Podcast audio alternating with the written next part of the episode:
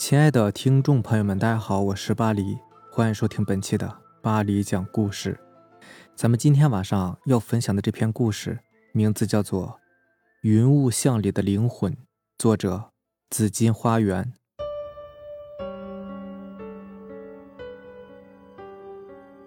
一中旁边有一条窄窄的巷子，巷子两边是废旧的工厂，没有人家。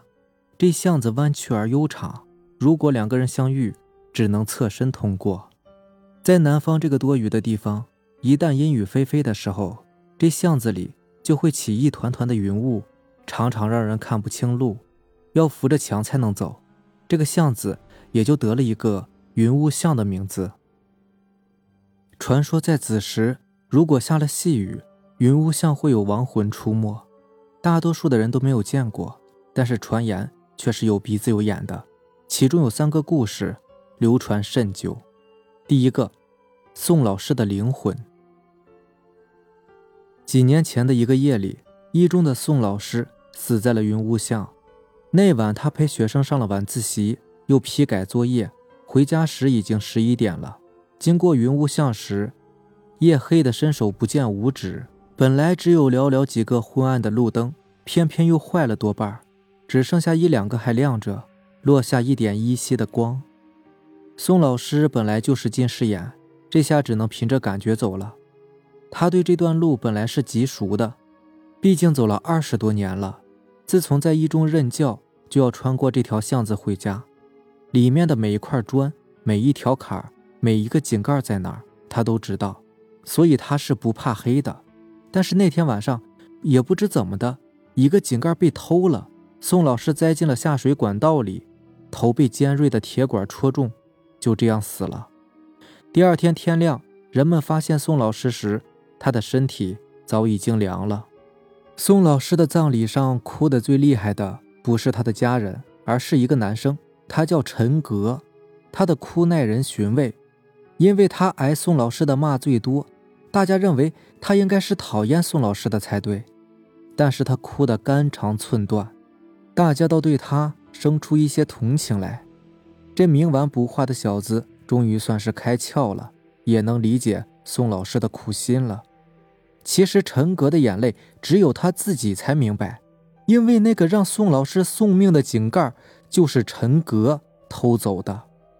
陈格跟宋老师的恩怨由来已久。他是一个没有上进心的学生，特别要命的是，在高三这年，他暗恋上了他们的班花夏彤。他书也看不进去了，只想着给夏彤写情书，表达爱意。有了这个想法，他作业也不写了，课也不好好听了，整天五迷三道、浑浑噩噩的样子。这天下午，陈格在宋老师的课上睡着了。宋老师见陈格趴在桌子上呼呼大睡，气就不打一处来。他走过去，用课本敲陈格的脑袋。陈格正做着好梦呢，突然被惊醒，一下子直起身子就要发怒。一见是宋老师，他两眼瞪得圆圆的，眼里全是不屑。宋老师见陈格这个神情，怒斥道：“这次考试你交的是白卷，你是不会还是不想写啊？你还打算高考吗？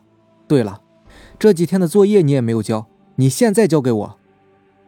所有的同学齐刷刷的看着陈格，陈格莫名的感到他们的眼里全是轻蔑，其中就有他最喜欢的夏彤。他看着宋老师咆哮的脸，眼里慢慢的积聚起仇恨来。宋老师要坏了他的好事儿啊！这一段时间，陈格在夏彤身上下了不少的功夫，帮他做值日，替他出板报。课间陪他打羽毛球，夏彤对他的微笑是越来越多，有戏呀！陈格觉得夏彤的好感近在咫尺了，可是这一下全完了。可恶的宋老师把他的一切努力都给破坏了，他喉咙里涌上一股酸涩的热浪，眼泪几乎就要流出来了，但是他硬生生的给压了回去。好吧，既然你这样对我，那也别怪我心狠了。陈格在心里默念着：“让他摔一个跟头，起码三天不能起床，也没法跟我发火，跟我要作业了。”陈格知道宋老师是回家最晚的，总是在学生下完晚自习之后再改作业，往往回家的时候已经是十一点了。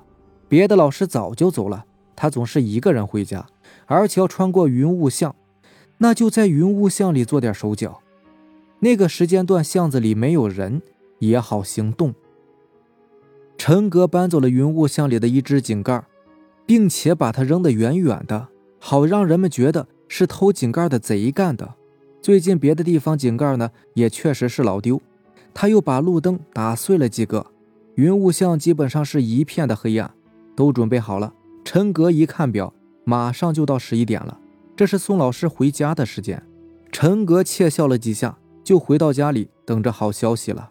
但令他没有想到的是。宋老师竟然死了，他只是想让宋老师摔一下而已，并没有想让他死呀。他听到这个消息，全身不寒而栗，既有良心的亏欠，又怕警察查到他。万幸的是，警察并没有查到什么，只是怀疑捡废品的偷走了井盖。陈格侥幸逃脱了法律的制裁，可是他心里依然很难过，所以在宋老师的葬礼上。才会痛哭流涕的。高考结束后，陈格去了外地，上了一所民办大学。四年之后，他回家找了一份普通的工作，过起了平凡的日子。这天晚上，陈格的公司加班，他回家时已经是子时了。梅雨季节，细雨不断，云雾巷里升腾起沉重的雾气，路是一点都看不见。陈格只能是摸着墙，慢慢的走。他心里对这条巷子其实是很畏惧的，这里让他想起了那个人，这是一直困扰他的梦魇。但是这个巷子也是回家的必经之路，他无法回避。陈格战战兢兢地走着，突然撞到了一个东西，准确的说，应该是撞到了一个人，因为这个东西是软绵绵的，而且他还感到对方的呼吸，那气息很冷很冷。像是结着霜一样，陈格急吼吼地喊道：“谁呀？”对方并没有回答，却伸出手拿什么东西敲了一下陈格的脑袋。陈格感觉那是一本书。对方说话了：“你的作业呢？快交给我。”陈格无法呼吸了，这个声音，这个话，都只能出自一个人，那就是宋老师。陈格鼓起最后的勇气，拿出兜里的打火机，点着了，看去，正是宋老师的脸，苍白的没有一丝的血色。宋老师吐出一口气，寒气蚀骨，吹灭了陈格手中的打火机。陈格陷入无边的黑暗与恐惧中，他哭起来，哽咽道：“我知道是我的错，我不该害你，我也不想那样的。”宋老师并没有理会他，依然悠悠地说着。把作业交给我。陈格拼命的往前跑，却总是撞到墙上。即使没有撞到墙，又会撞到宋老师冰冷的身体上。他在绝望中跑了几个钟头，才算是跑出云雾巷。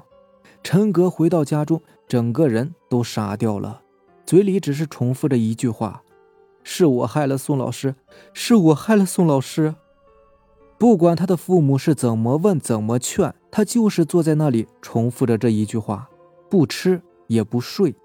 最后，陈爸爸带他去看病，医生说呢，他得了神经病，住了几个月的医院才好一些的。出院之后，陈格去公安局自首，说了自己害死宋老师的过程。但是时隔几年，证据已经灭失，而且陈格还有精神病，他说的话就更不能取信了。公安局把他送回了家。陈格待在家里，找出了高三时的书本和卷子，因为心中有愧，他并没有丢掉。他写着宋老师留的作业，一本一本的写，足足写了一年的时间，装满了整整一个麻袋。陈格来到宋老师的墓前，把这些作业全都烧了。望着作业本子变成白色的灰烬在空中飘飞，陈格的心头的负重稍稍的减轻了一些。后来，陈格结婚了。有了儿子，他对儿子说的最多的一句话就是：“老师留的作业一定要写呀，这是学生的本分。”不过，所幸呢，他的儿子学习成绩很好。云雾巷流传的第二个故事是：楚云飞的灵魂。楚云飞呢，是一中高二的学生，各方面都很优秀，是老师重点培养的对象。相貌也是仪表堂堂，似乎所有的优点都集中在他身上。只是他的家庭不算是圆满，父亲早逝，母亲是一位普通工人，含辛茹苦的把他拉扯长大，就盼着他能够上一个好大学，将来能够找个好工作，好支撑起这个单薄的家庭。但是事与愿违。楚云飞英年早逝，并且也死在了云雾巷里。那是一个冬天的晚上，街上本来就行人稀少，阴冷的云雾巷更是一片空寂。楚云飞上完晚自习，又把教室卫生搞了一遍，回家时只剩他一个人了。楚云飞倒是不怕黑，走在狭窄的云雾巷，还想着明天的班级活动，却听见前面有一个女生在喊救命。声音断断续续的，他顿时警觉起来，往前跑去，就见两个男人骑在一个女孩身上，正在施暴。那个女孩身上穿的依稀是一中的校服，耍流氓！楚云飞不加思索，立刻吼道：“住手！放开他！”两个男人听到这个声音，暂且停下手脚。楚云飞把书包向两个男人扔过去，这两个男人站起来。和楚云飞扭打在一起，那个女孩还没有从惊恐中回过神来，只是坐在地上呆呆地看着这混乱的场面。楚云飞叫道：“你快去叫人呐！”那个女孩听了之后，连忙起身跑了。楚云飞虽然是身材高大，但终究不是两个男人的对手，他渐渐的落了下风。两个男人呢，穷凶极恶，并没有放过楚云飞，他们恨他坏了好事。对他是痛下杀手，竟然把楚云飞活活给打死了。这场打斗持续了有二十多分钟。其实巷子的尽头就是一个小商店，店里住着人，但是这个女孩并没有去叫人，而是直接跑回家了。她被吓坏了，只顾着往家里跑，把楚云飞扔在了脑后。女孩叫李娜，住在外婆家，因为这里离学校很近，上学方便。外婆年事已高，见李娜回了家，便去睡觉了，什么也没有问。楚云飞死了，警方多方查证，抓到了两个行凶的流氓，但是两个流氓说和楚云飞产生纠纷，是因为在云雾巷里抢道走，两方是各不相让，才失手打死他的。云雾巷的确是很窄，抢道走呢也是时有发生，警方没有别的证据，就取信了两个流氓的说法。但是，一中的老师和学生们都不相信这个说法。他们所认识的楚云飞是极谦和有礼的，怎么可能因为抢道就跟人大打出手呢？大家都对这个结论感到愤愤不平，但是也没有办法，只能帮着楚妈妈安葬了楚云飞。楚妈妈唯一的希望破灭了，她迅速的衰老下去，终日是不思茶饭，就想着跟云飞一起去了。一中的老师和学生们不忍心看他这样消沉下去，天天都有人去看他，帮他料理家务，做饭给他吃。在很长一段时间后，楚妈妈的心境才慢慢平复下来。她孤独地过着风烛残年的生活，脸上也再也没有露出过笑容。李娜上完高中之后，就回了父母家。再后来，她结了婚，有了孩子。不幸的是，丈夫英年早逝。她成了寡妇，带着孩子度日。李娜结婚之后跟公婆住在一起，但是丈夫去世之后，这婆媳关系格外难处。而李娜父母家因为子女多，也没有她容身的地方。这时候外婆去世了，房子空了下来，虽然是破旧吧，但总比憋屈在公婆家里强。她一咬牙就搬去了外婆家，又要穿过那条悠长的云雾巷了。他的脑海里又浮现出那一夜凄厉的场景，噩梦啊！李娜不敢回首，现在的这一切是不是当初的报应呢？谁让自己扔下搭救他的楚云飞不顾，让人家死了，还死的是不明不白的？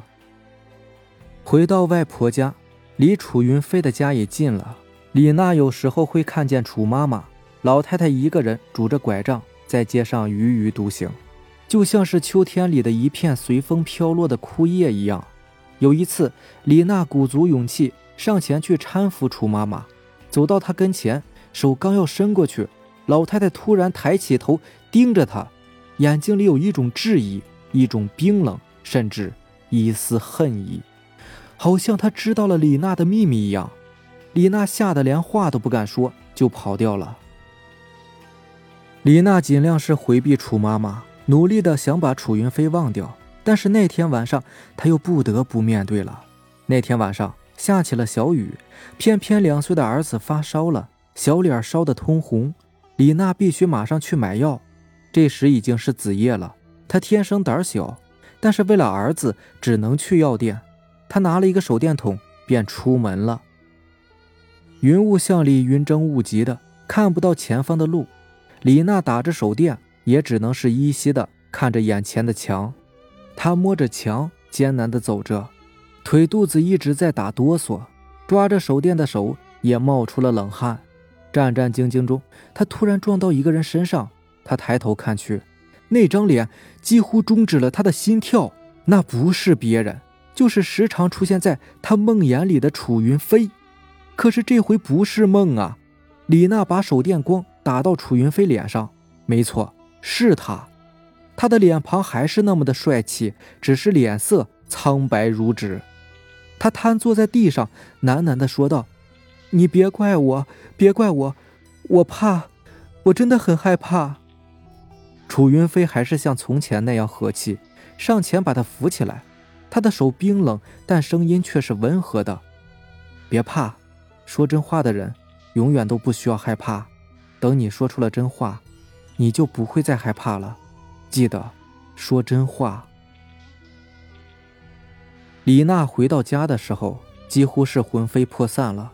他流了很多很多的眼泪。是的，这些年把真相埋在心里，他好像在无边的黑暗里独行，像子夜的云雾巷一样，云遮雾绕，永远看不见阳光。这就是良心的负担吧。李娜去了公安局。去了一中，把当年的真相说了出来。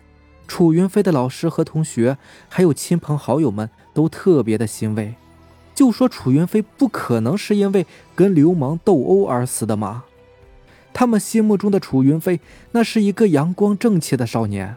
政府追认楚云飞为见义勇为的英雄人物，他的遗像被挂在了一中校史里。楚云飞在去世近十年后，又闪烁着光彩。回到人们的视线中。李娜去了楚妈妈家里，老太太坐在昏暗的屋子里，像是一尊石像一样悄无声息。整间屋子只有一台破旧的电视还在吱吱啦啦地响着。他走过去握住楚妈妈的手，跟她说起了楚云飞之死的真相。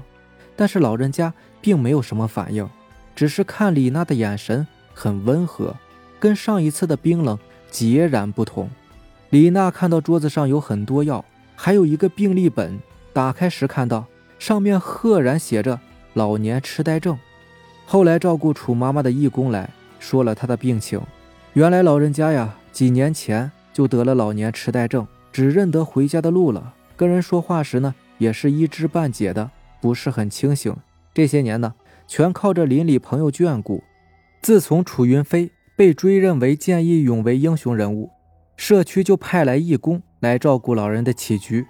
此后，李娜一有闲，便会来到楚妈妈家里帮忙料理家务，陪他说话，讲楚云飞在一中的事情。哪怕是他听不懂，李娜也会讲得津津有味的。这期间，李娜和一位专门送楚妈妈看病的男义工小刘熟悉起来。他和李娜同岁，眉宇间呢，竟然也有几分像是楚云飞。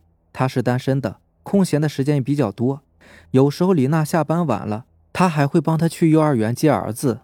后来在云雾巷里，人们经常看到这样一幕：一位少妇搀着另一位少妇，一位中年男子抱着一个小男孩，画面很是温馨。第三个故事：灵儿的灵魂。小慧离家出走有两年了，记得那晚走出云雾巷的时候。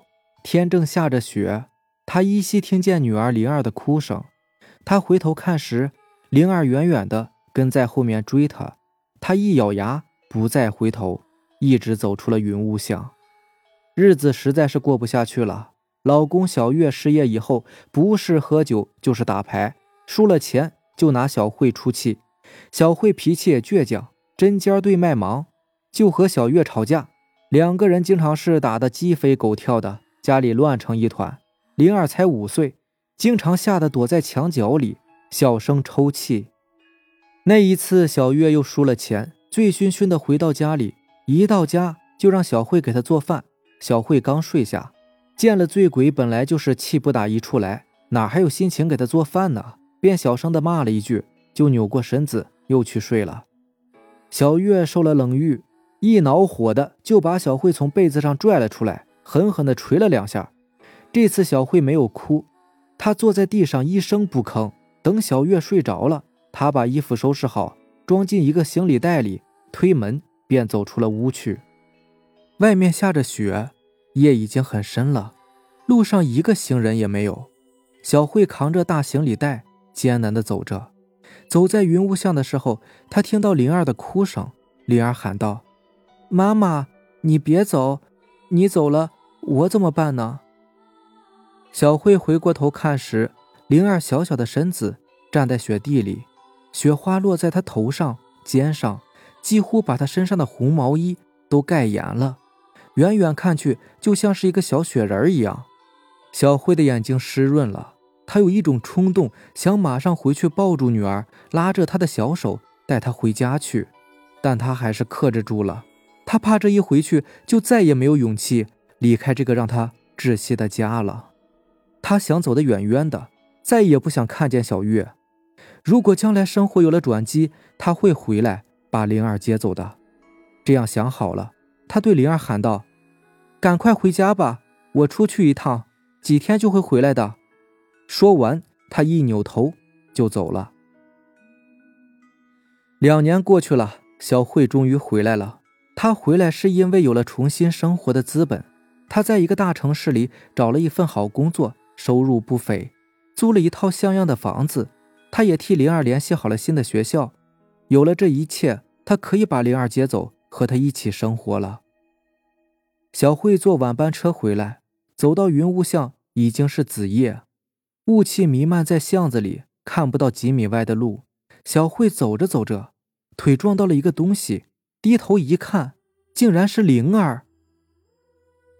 灵儿仍然是她魂牵梦绕的那个小模样，似乎从来没有变过，还是那么瘦弱的小身子，辫子乱乱的，身上还穿着那件红毛衣。红色已经晦暗了，小慧用手摸去，润湿而冰冷。快夏天了，还给孩子穿着毛衣，那个狠心的男人对孩子根本就是不关心。小慧恨恨地想着，蹲下身来，从皮包里掏出一个洋娃娃，递给灵儿，说道：“这是你最想要的芭比娃娃，妈妈给你买了，你喜欢吗？”灵儿没有伸手，只是说道。我不要芭比娃娃，我要妈妈抱，我要妈妈和我永远在一起。小慧听了这话，紧紧地抱住了女儿，眼泪像是决堤一样喷薄而出。妈妈再也不会离开你了，小慧对灵儿信誓旦旦地说：“走，我们回家，收拾下东西，跟你爸说一声，妈妈就带你走。”他站起身来，拎着行李。拉着灵儿往家里走，家比以前更加破败了。屋子里有浓浓的酒气。床上的小月听到开门声，竟坐了起来。她错愕地看着小慧，半晌才低声说道：“你回来了。”没有责骂小慧，倒是有些意外。不过她也无需在意小月的态度了。他坐在板凳上，缓缓地说道：“我这次回来，就是来带走灵儿的。另外。”把我们的离婚手续也给办了吧。灵儿都没了，小月黯然说道。没了，小慧没有听明白。灵儿死了，小月回答。你瞎说！灵儿过来，小慧回头喊道。但是身后并没有人，小慧有些诧异。我刚才还看见灵儿了，她是跟我一起回来的。小慧叫道。你为什么说她死了？你还陷害我，害得我不够深吗？你是故意这样说气我的吧？灵儿她真的死了，就在你出走的那天晚上，她在云雾巷里冻死了。你等等，小月翻开抽屉，找出一个小本子，竟然是一本医学死亡证明书，里面有灵儿的名字。这不可能，这是假的。我的女儿还活着，她刚才还跟我说，要和我永远在一起的。好了，你别疯了，那你把灵儿叫来给我看看呢。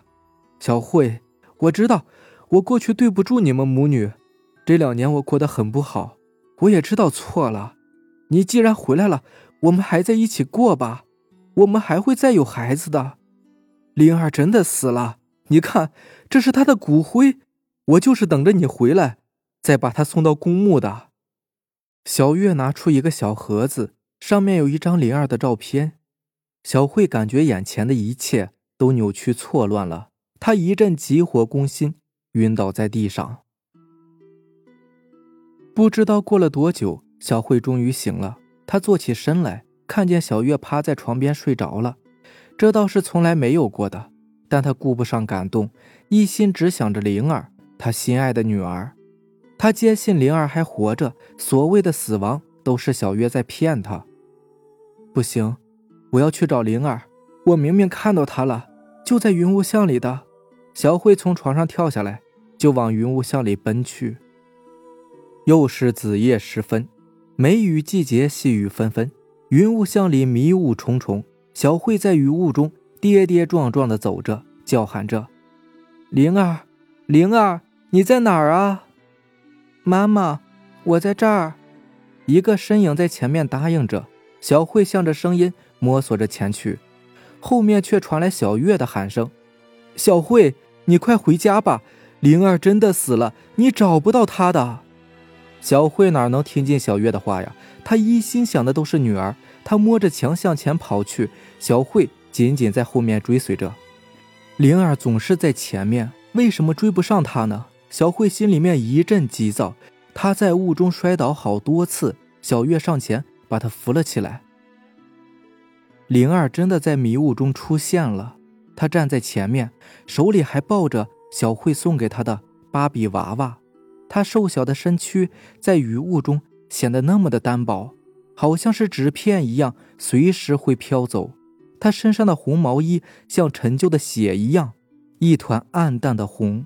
小慧把灵儿紧紧地搂在怀里，把身上所有的温暖都传递给女儿，想让她冰冷的身体重新温和过来。小月也走过来了，她看到了灵儿，眼泪汹涌而出。她不再怀疑小慧的话，只是张开双臂，把妻子和女儿抱在怀里。这重逢也是他日夜期盼的。第二天早上，云雾散去。人们在云雾巷发现了小慧和小月的尸体，他们紧紧抱在一起。小慧手里抓着一根电线，是路灯的电线垂落在地上，不知怎么的，却被小慧抓住而触电了。一根电线要了小夫妻两人的命，没有人能解释得清楚这到底是怎么发生的。他们的亲戚把小月和小慧火化了，把没有下葬的灵儿的骨灰。和他们合葬在一起，一家三口终于团圆了。再后来，云雾巷两边废弃的工厂被政府征地，云雾巷也被彻底拆除了，大楼盖了起来，一切的云雾都烟消云散了。好了，这就是咱们今天晚上要分享的故事了。如果喜欢咱们的节目呢，就点个订阅吧。如果你也有比较精彩的故事想分享给大家呢，可以关注我的微博“巴黎讲故事”，或者是加我的微信四五七五幺七五二九四五七五幺七五二九，然后将你的故事发给我就可以了。行，那让咱们下期见，拜拜，晚安。